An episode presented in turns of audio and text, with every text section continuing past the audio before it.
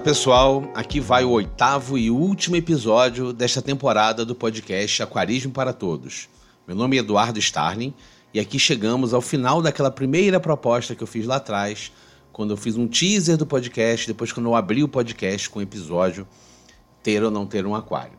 Chegamos aqui, ao menos com, com o fechamento dessa proposta que eu tinha, de trazer um básico para quem está começando a ter aquário ou que sequer esteja pensando em ter um aquário.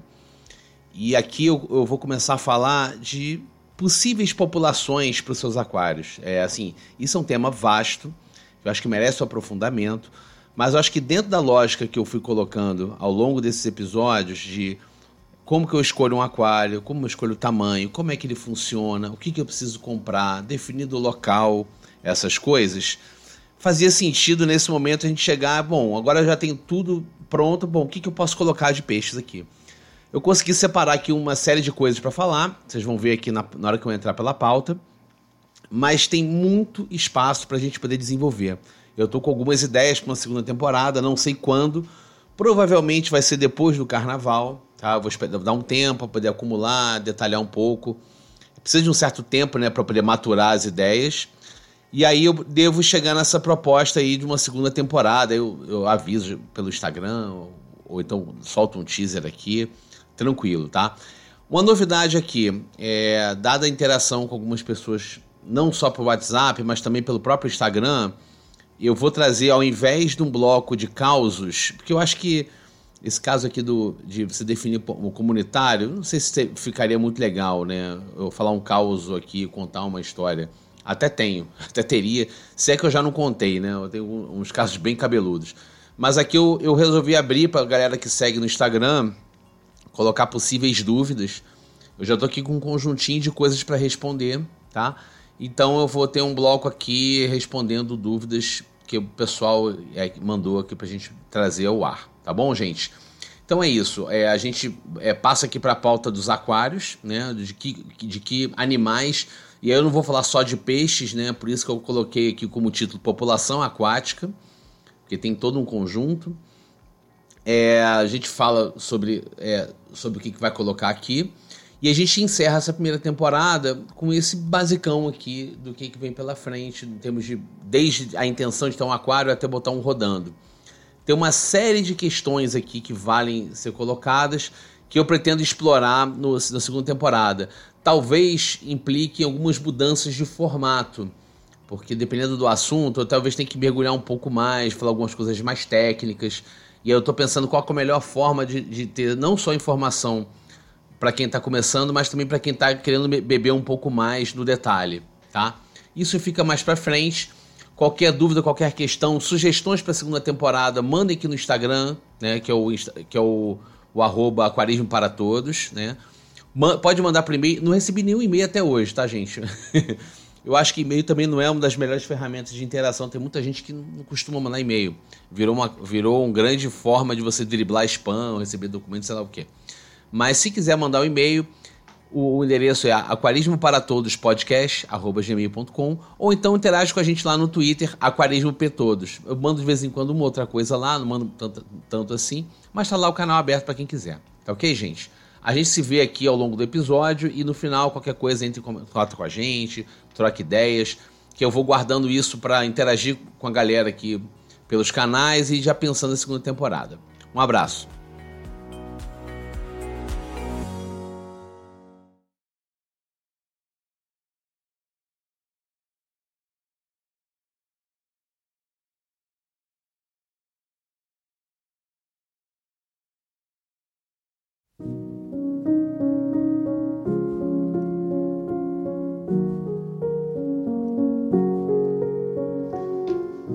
Chegamos naquele momento em que todo o aquário está definido, já tem o tamanho, já tem layout, já comprei equipamento, já tem tudo pronto e que eu posso partir para popular o meu aquário, tá? Nesse caso, é, se vocês me fizessem essa pergunta há uns, sei lá, dois, três anos atrás, eu talvez fosse extremamente chato e rigoroso, falar, não, esse peixe não pode com aquele porque um é da Amazônia, outro é da Índia, não sei o quê. Eu já fui muito pentelho com esse negócio. E já fui o contrário também, já fui liberal, já misturei tudo. Né? Eu hoje acho que eu, eu, eu, acho né, que eu sou um pouco mais razoável. E o que eu falo é só o seguinte: eu só digo para você não misturar peixes é, em duas situações. Ou que os parâmetros sejam muito diferentes, leia-se um peixe água fria com peixe água quente, então nada de eu colocar a cara bandeira a cara disco com king, king de água fria e o, e o disco e o bandeira são de água quente. É, falo também de você evitar colocar predador e, e presa, né? Então, assim, vai colocar guppy com Oscar, não vai rolar, né, gente? É, isso aí eu acho que é o mínimo, né? Isso seria até um possível caos para eu contar, né? É, daquela ideia do aquário a lei, dos, a lei do mais fraco. Eu já tive isso quando era criança, de que se eu tinha um peixe bravo, eu queria fazer justiça com a própria natureza e eu comprava um peixe mais bravo para peitar ele. Ridículo, cara. não é o famoso não faço isso em casa, crianças. No caso eu era criança também. Mas então, eu, o que eu falo assim, acho que tudo é permitido desde que você respeite as características dos peixes. Então você respeitar peixes de, é, de mesmo ambiente, ou seja, é, não vai misturar peixe de água salobra com água doce, ou de dureza de água mole e água dura, que é um pouco mais avançado, né? Talvez dentro desse mérito. O principal aqui é, de repente, se informar quando você for comprar, então fala com a gente aqui. É, pe é, separar peixe água fria e peixe água quente, que eu acho isso importante. E, por exemplo, ciclídeos africanos não misturar com outros peixes porque são peixes de água alcalina, bem alcalina. Ainda que outros peixes vivam também, eu acho que não vale misturar muito. Mas fora isso, se for peixe de boa convivência, eu acho que não tem problema. E aí a gente só tem a preocupação, muitas vezes, de separar de qual, em qual parte da coluna d'água o peixe é, se apresenta. Então, é, a minha preocupação durante muito tempo, quando tínhamos comunitários bem doidos, era assim: peixes que ficam na superfície, peixes que ficam no meio água, peixes que ficam mais no fundo, peixes que ficam mais na frente, peixes que ficam mais intocados. E aí compor mais ou menos aquilo que eu queria em termos de apresentação. Né? Claro que você, eu posso ter, tudo, ter isso muito racional, racional disso muito pronto, e aí resolvo botar pacu no aquário. Pô, se o aquário for plantado, não vai dar certo que o pacu vai devorar as plantas. Tem outros peixes que devoram plantas. Esse tipo de cuidado vale a pena, mas se não for um caso extremo assim, eu acho que vale considerar você definir a, a sua fauna. Se são da mesma característica de temperatura de água ou de pH, ainda que o, a questão do pH às vezes não seja um impeditivo, tá? mas temperatura eu acho muito importante, água fria e água quente. E considerar se não é predador e presa e separar por, é, por que parte do aquário eles, eles se localizam. Uma coisa que eu sempre recomendava, mas há muitos anos atrás, quando me vinham perguntar, eu falava, ó, peixe de superfície. Eu falava, coloca a paulistinha, que é um peixe resistente, bonitinho, ativo e fica sempre ali em cima passeando.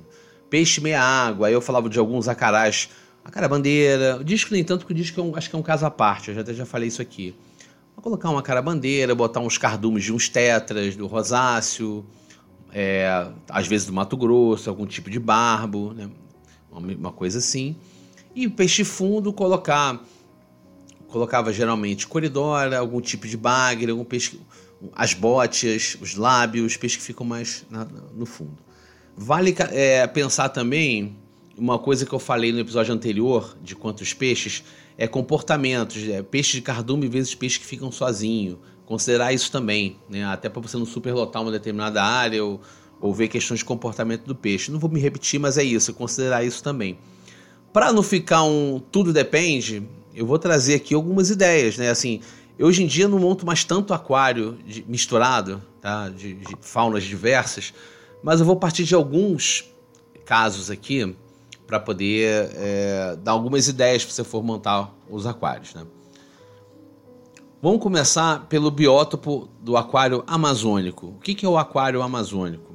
O aquário amazônico geralmente tem plantas, pode ser densamente plantado ou pode ser só algumas plantas é, presas a, a, pedras, tronco, essas coisas. Mas é, é, acho que é bom ter plantas, normalmente com troncos. E aí, se você quiser uma coisa, um amazônico raiz mesmo, a água fica meio avermelhada quando o tronco solta aquele tanino. Alguns até colocam umas folhas secas, que eu acho que fica bonito, dependendo da proposta. Tem gente que odeia, acho, porque acho que precisa precisa ter cor. Mas é de cada um, tá? Mas o aquário amazônico, de modo geral, tem alguns elementos como pedras e troncos. É, normalmente plantas, pode ser densamente plantado ou não, Tá? A depender dos peixes. Para disco, talvez não seja tão legal ser um aquário densamente plantado, porque ele vai ficar meio intimidado para nadar, mas acho que bandeira, por exemplo, cara bandeira, acho que vai numa boa. É, peixes de cardume vão adorar, aquário amazônico, peixes que, que são do biótopo vão adorar. Então, cardumes de neons, cardumes de rodóstomos, que são da região, cardumes de vários tipos de tetra, cardumes de Mato Grosso, são legais de você colocar também. Superfície para o amazônico, geralmente são os borboletas, que os americanos chamam de hatchet fish, hatchet fish né? peixe machadinho, né? O problema do borboleta é, cara, tem aquário tampado, você vai perder todos ou a maioria, porque os bichos pulam mesmo. Então é bom você. É, para superfície eu indicaria o borboleta. Para fundo, cardumes de coridora. Coridora é um peixe fundo super simpático, super bonitinho, que gosta de viver em cardume. Na natureza é super bonito, você vê cardume de 15, 20, 30. Eles fazem umas evoluções assim, super bonito. Eles vivem bem em cardume. E aí, o que, e se você for misturar com outros peixes, o que você tem que ter em conta? Aquário amazônico, água muito mole, ou seja, pouco, pouco mineral dissolvido. pH ácido para muito ácido, até muito em função de ter pouco mineral dissolvido, ele tem um potencial de, de tamponamento que chama, de, ou seja, de variar o pH, então ele tende a ficar mais ácido. E a água normalmente acima de 26 graus, tá? O aquário amazônico é, de, é no mínimo 26 graus para cima, água mais quente. Possíveis peixes que, que não são do biótopo amazônico que vocês poderiam colocar vocês poderiam colocar nesse aquário. Ah, você tem alguns tetras africanos, como o tetra do Congo, embora ele seja grandinho, então acho que também cabe. Tem o, o, alguns ciprinídeos da Ásia, e aí alguns barbos mais pacíficos, vale colocar. Os rasboras, vários tipos de rasbora, que é um peixe menorzinho, que vale colocar, que são da Ásia também. Para o fundo, talvez valha a pena colocar a, as cobrinhas cule, né, que eu conheci na época como Acantophthalmus, acho que nem é mais esse gênero Acantophthalmus, acho que tem outro nome, mas são, é, são conhecidos no hobby como as cobrinhas cule, que eu acho que dá, elas se enterram tal, é um bicho bastante ativo, acho interessante também. E todos eles seguem mais ou menos essa lógica, tá? Então acho que vocês não vão ter grande problema com isso. Ah, Paulistinha, pode, pode, mas o Paulistinha talvez sinta um pouco a água quente. Então eu acho que eu, eu, a depender de que peixe colocar, não colocaria paulistinha, não. Paulistinha, malabárico, é, o Dani malabárico é um ciprinídeo legal também. Os, as melanotênias, que os americanos chamam de rainbow fish, são legais também. Mas, mas eu acho que é, eu não tenho certeza quanto à temperatura da água para as melanotênias, tá? É, eu acho que se elas aguentarem bem uma água mais quente, pode ser. Eu cheguei até a pensar em colocar no meu aqui em casa. Um outro peixe, que é, na verdade é da mesma família das melanotênias, são as iriaterinas. É um peixinho compridinho.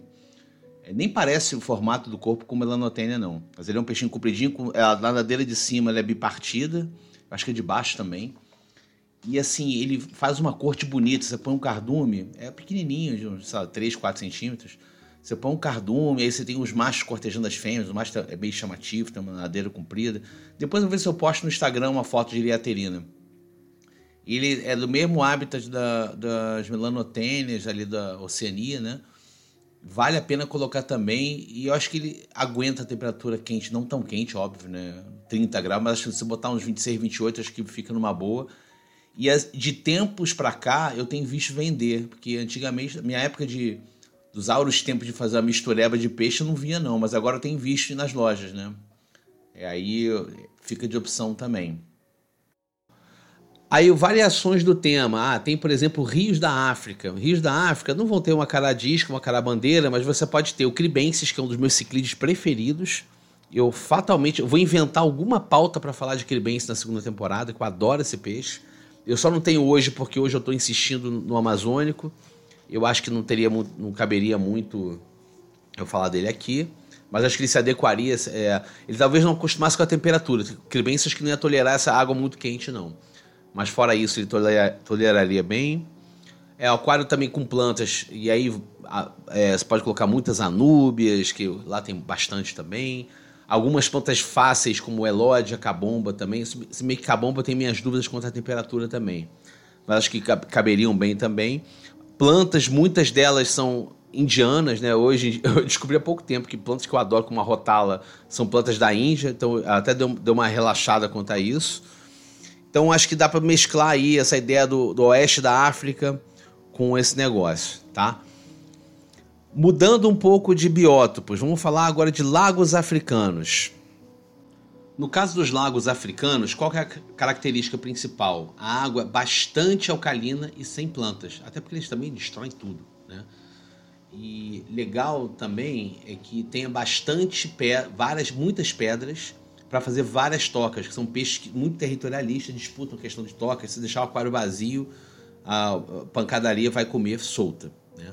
E aí, que possíveis peixes você pode colocar? Tem vários tipos de. Tem os ciclídeo africano, tem todo, tem todo um conjunto de espécies, né? Os aulonocaras, auratos, é, neoloprologos.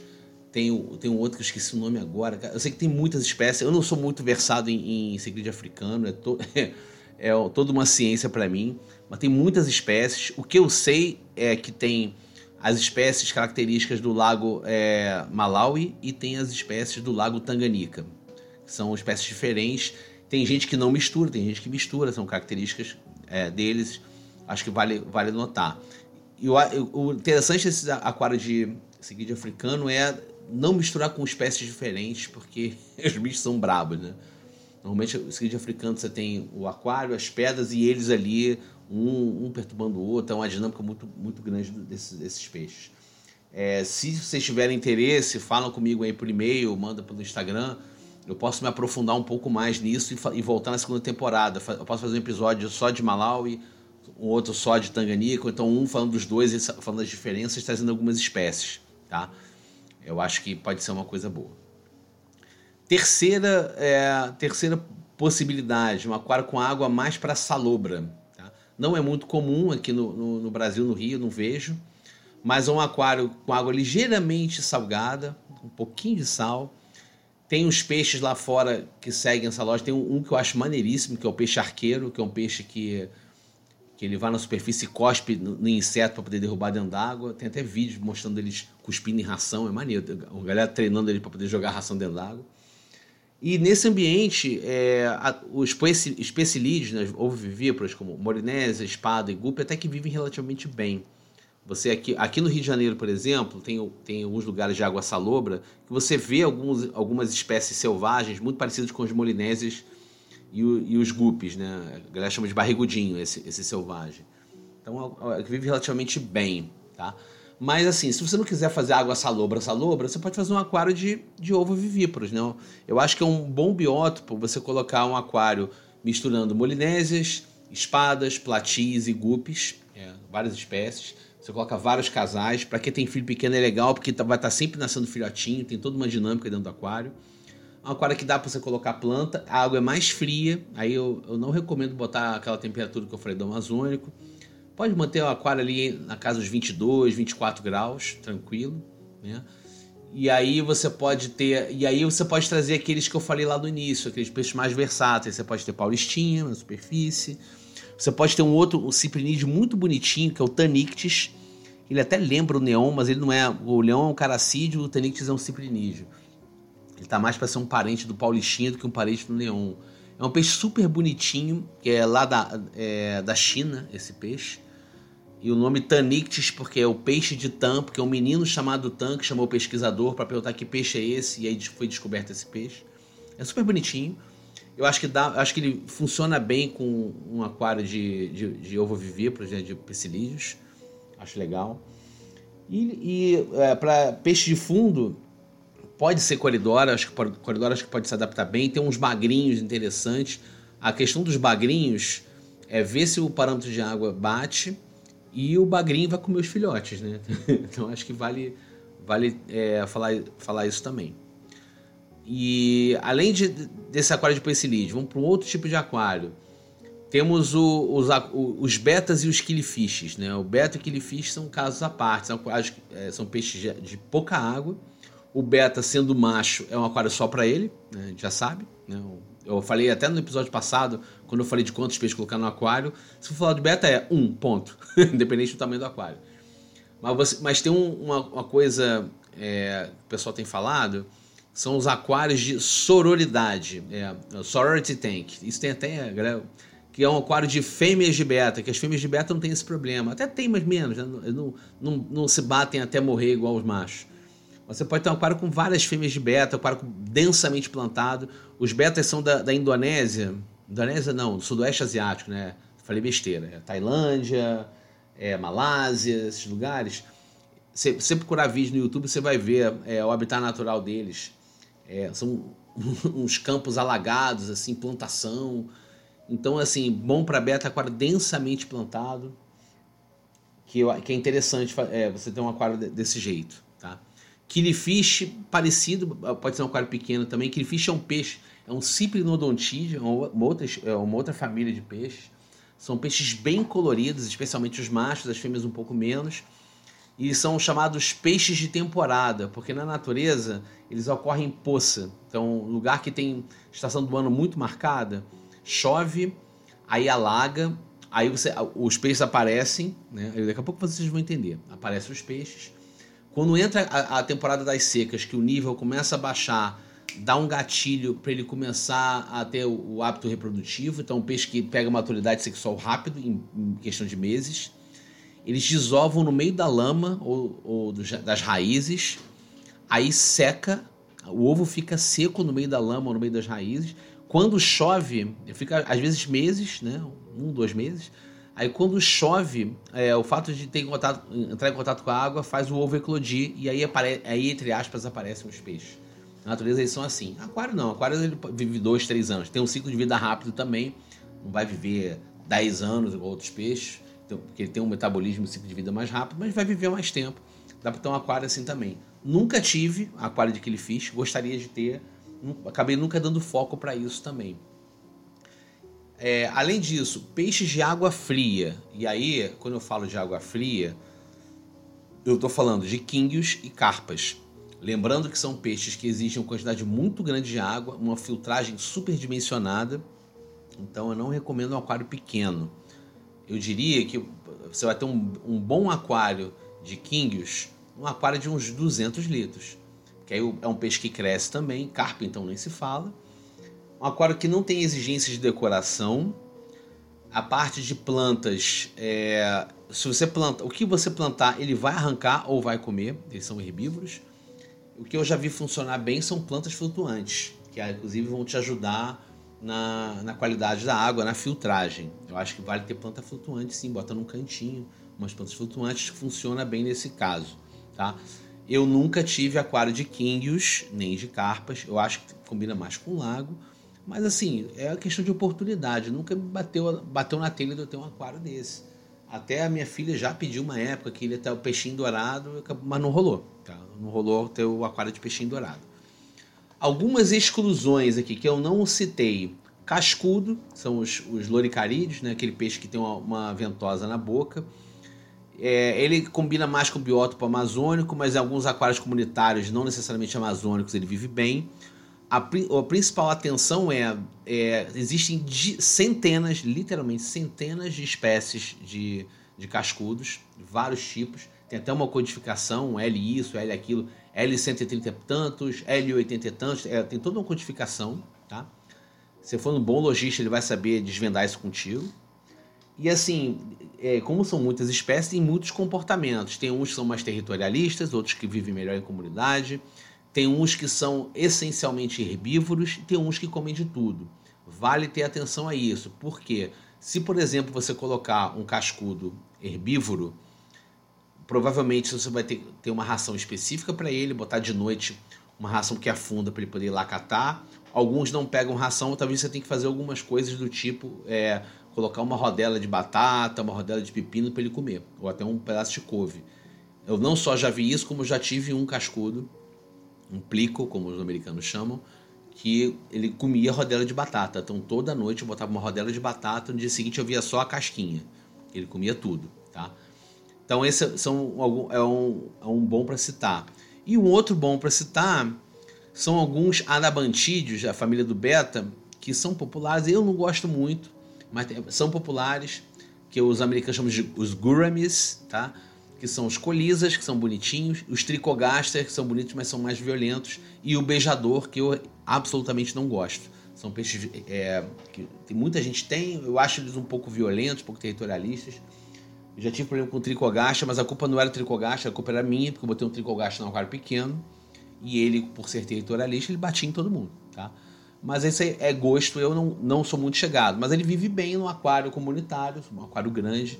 Especialmente os colisas, que são pacíficos, são bonitinhos, podem viver numa boa, tá? Esqueci algum? Com certeza esqueci algum peixe. Eu não falei aqui do, do, do Cribensis, que eu acho legal, só, só citei rapidinho. Não falei do peixe joia, que é bonito também, também é oeste africano, também cabe no tropical, água não tão quente, mas é o mais agressivo. É, tem muita coisa para falar, a minha ideia é só dar um, dar um, uma, um apanhado geral. E são peixes. Esse, a maioria dos que eu falei aqui, se não todos, são muito fáceis de encontrar, quase que qualquer loja de peixe vocês conseguem encontrar, tá? A ideia é dar um, só dar um overview, tá? E para não dizer que não falei de outros bichos, a gente tem que falar também de invertebrados, né? Tem para todos os gostos.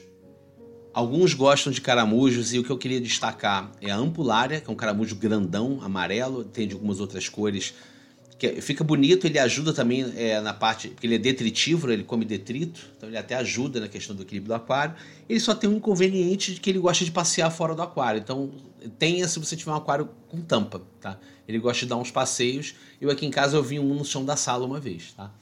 Mas é legal. Tem alguns outros caramujos que são de água salobra ou salgada, que o pessoal cria em água doce. Ele até vive, mas ele não se reproduz, que é o neritina, que é bonitinho.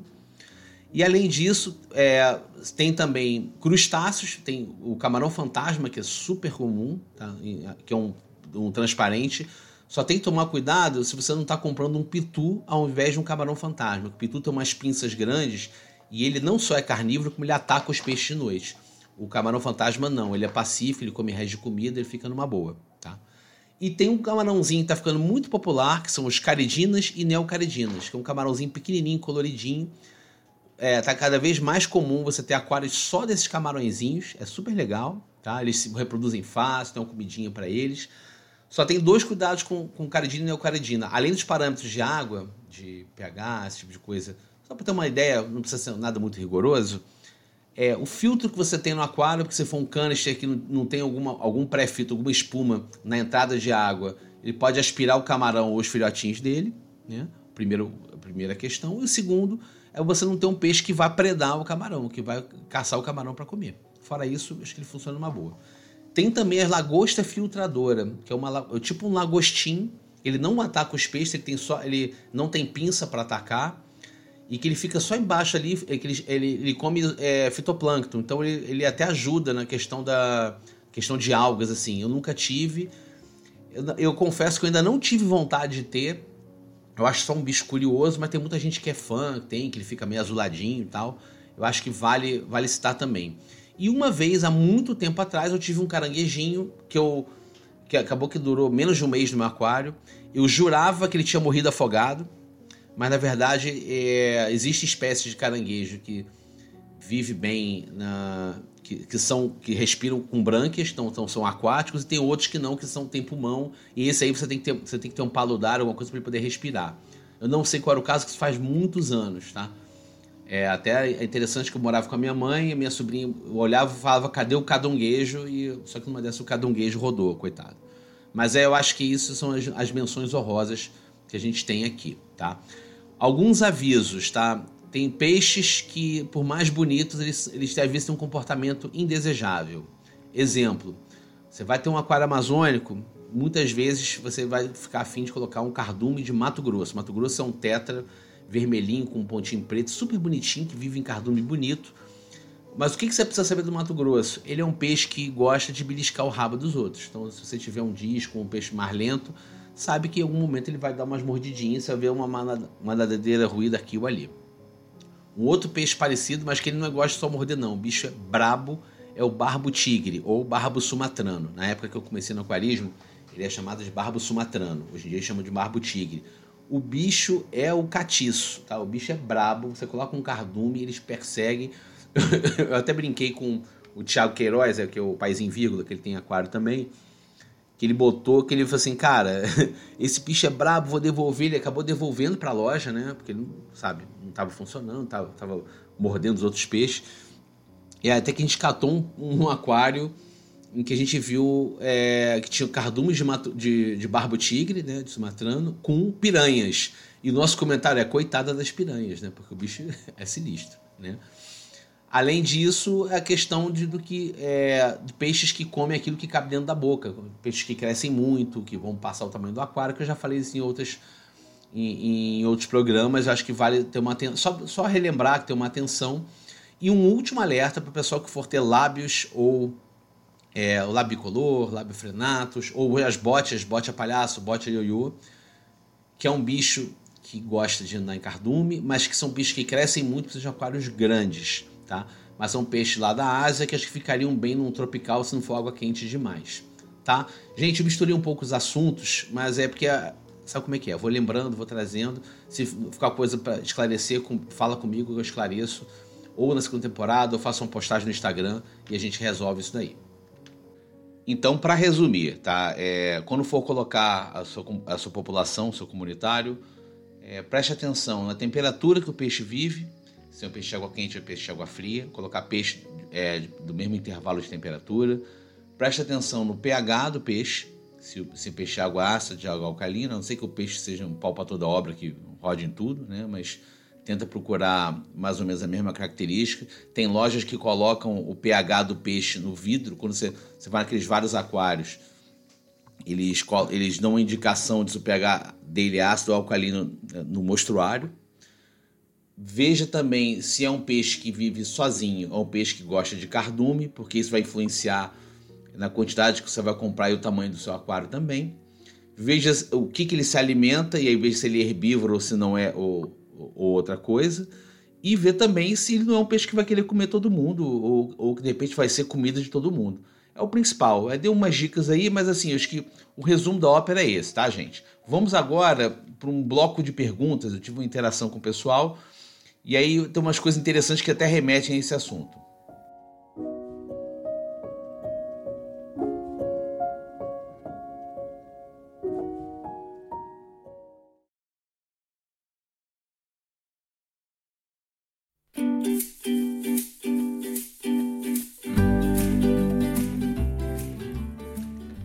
Então, nesse último episódio, eu fiz o seguinte: eu, eu além dessa questão do, de trazer os aquários comunitários para falar de, de, como você poder ter o aquário, eu pensei assim, bom, é, a proposta final do que eu tinha colocado para uma primeira temporada estava se fechando e de repente valia a pena dar uma provocada é, no galera que acompanha para ver se tem algum tipo de dúvida, alguma pergunta, né?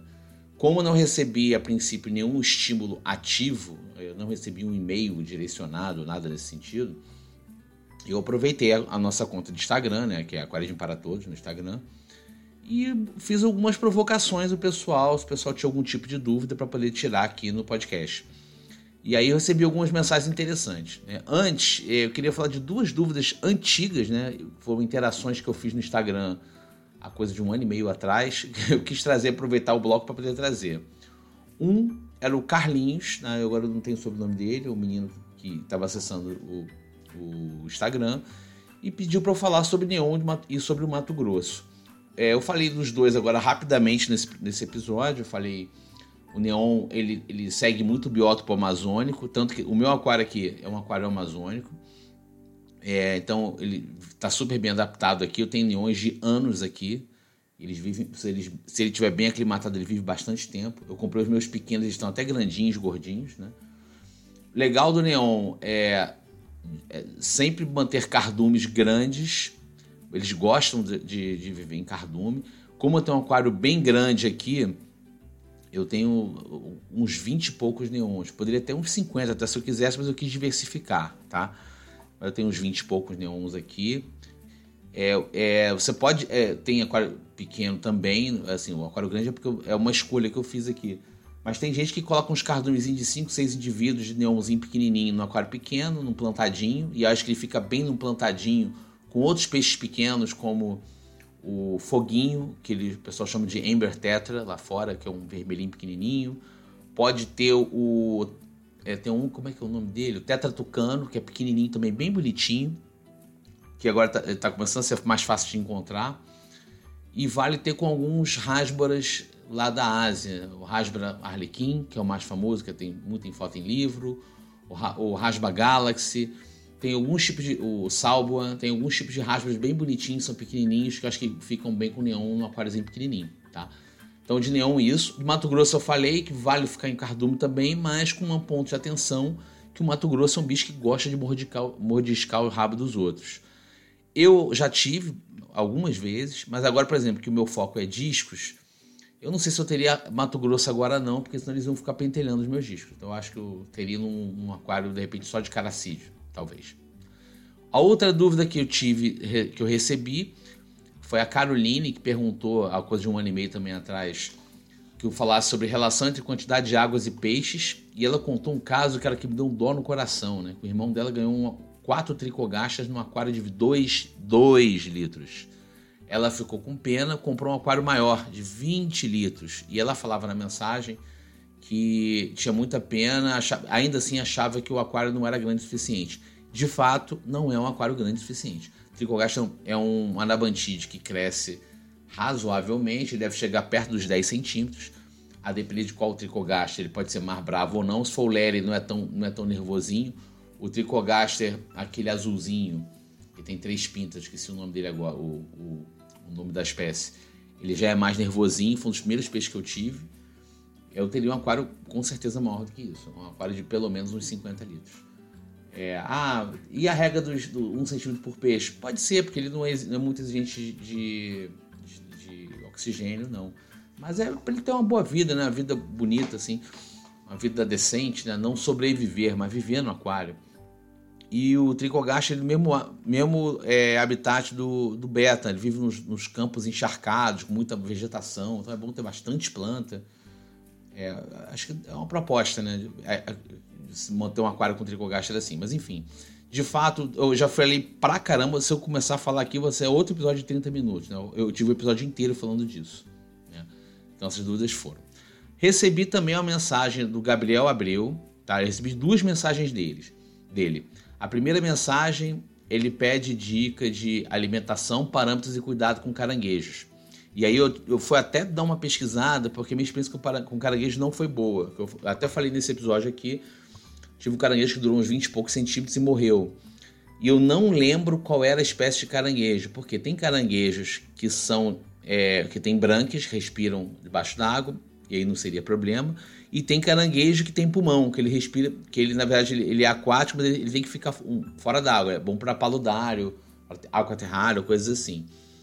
É, aí eu, assim, o que tem visto nas lojas são esses, esses caranguejos de rio, que é o Tricodáctilos, né, o gênero, são várias espécies. É um caranguejinho não muito grande, ele não costuma atacar peixes, tá? ele é mais pacífico.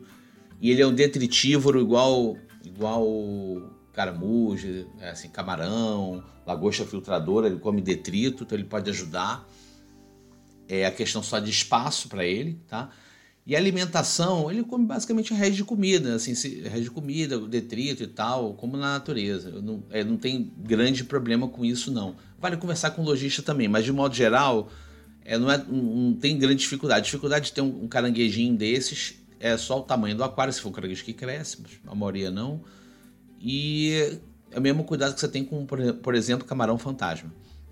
A outra dúvida do, do Gabriel Abreu também é como manter o controle de algas. Tem dificuldade em manter a água cristalina? Cara, isso é bem complicado, tá? Eu aqui, inclusive, estou lutando contra as algas peteca, que é uma água que é uma peste. E eu, como eu, eu tenho a, a, a, opção de ter um aquário plantado, eu, a minha opção aqui é de fazer com que as plantas ganhem a briga das algas é, na disputa por nutrientes e luz. Então eu estou quase que dando um up aqui nos parâmetros para as plantas. Eu estou pensando em fazer injeção de gás carbônico e aí se eu for fazer, eu vou fazer um videozinho para o Instagram mostrando, né, para a galera acompanhar. É, a luz eu dei uma ajustada na, na, na, iluminação e aí conforme for também eu vou fazer algum tipo de, de suplementação é, de nutrientes para as plantas, né? Aí eu vou começar com o NPK que é o basicão, são os macronutrientes que é fósforo, é, é nitrogênio, fósforo e potássio, né, que é um líquidozinho que você pinga. Mas assim, de uma, se, precisar de, se não for a água peteca especificamente, qual que é o grande ponto de controle de algas, tá? A dificuldade de, de manter a água. A alga aparece quando você tem muita luz e ou muita matéria orgânica dissolvida. E ela começa a ter uma explosão de algas. Uma boa forma de você controlar as algas é ter uma filtragem eficiente, fazer trocas parciais de forma que você não tenha tanta matéria orgânica dissolvida e também você manter sempre os, os, filtros limpos e não ter luz demais no aquário. Isso é, um, isso é, é o basicão das algas. Aí tem muito, tem muito teórico que fala que é, muita alga é sinal de que alguma coisa não está muito bem equilibrada. Sim e não, né? Eu acho que não dá para exigir, é assim, é complicado falar isso, né? Eu acho, acho que é genérico demais. Mas eu acho que assim, você está com problema com alga, a primeira coisa que eu faço, reveja o tempo que você deixa a luz ligada, e intensifique a troca parcial e limpeza da, da, da parte mecânica da filtragem. Isso ajuda bastante. Um outro ponto que pode ajudar bastante, eu até cheguei a ter aqui, estou pensando em voltar com essa minha luta contra as petecas, é um filtro UV. Alguns filtros têm isso. O que é um filtro UV? Eu, eu acho que eu cheguei a falar no, episódio de filtros rapidamente. É uma câmara escura por onde a água passa e você acende uma, uma lâmpada ultravioleta e essa lâmpada esteriliza a água. Então ela mata o, as, as algas unicelulares. Isso, isso ajuda bastante no controle da água, não só em termos de água, mas de outros micro-organismos que turvam a água. Então, cara, você tendo um filtro com filtro UV ligado, não precisa ligar 24 horas é, por dia, não. Pode ser só durante o dia, pode de tempos em tempos mas você tem um filtro V ligado, a água realmente fica cristalina muito próximo disso. Aí, o Gabriel, vale essa dica aí do, do, filtro V. Mas, assim, não fica só com a bala de prata, não. Veja outras coisas também. E tem uma mensagem aqui, uma mensagem que foi, foi uma brincadeirinha aqui, que é: pode dar Coca-Cola para os peixes? KKKKK. Minha sobrinha que mandou. Porque ela, quando era pequenininha, numa viagem, ela e as primas brincaram. Ah, é, eu não estava por perto, eu falei com a minha irmã, minha irmã, minha irmã não conseguiu cuidar, festa em casa. E elas experimentaram. E, aí, e se eu der a Coca-Cola para os peixes, será que eles vão gostar? E, cara, foi um desastre. Coca-Cola é ácido pra caramba. Quando eu voltei de viagem, metade da minha fauna tinha morrido. Fiquei uma fera, eu queria esganar as meninas. Né? Por isso que ela mandou essa mensagem aqui. E então, assim, falando sério, não deem Coca-Cola para os seus peixes, tá, gente? é isso. Fica aqui então esse bloco de perguntas. Se, gente, se, na próxima temporada a gente tiver mais blocos de perguntas ou mais pedidos, a gente faz de novo, tá ok? Vamos lá então para as considerações finais.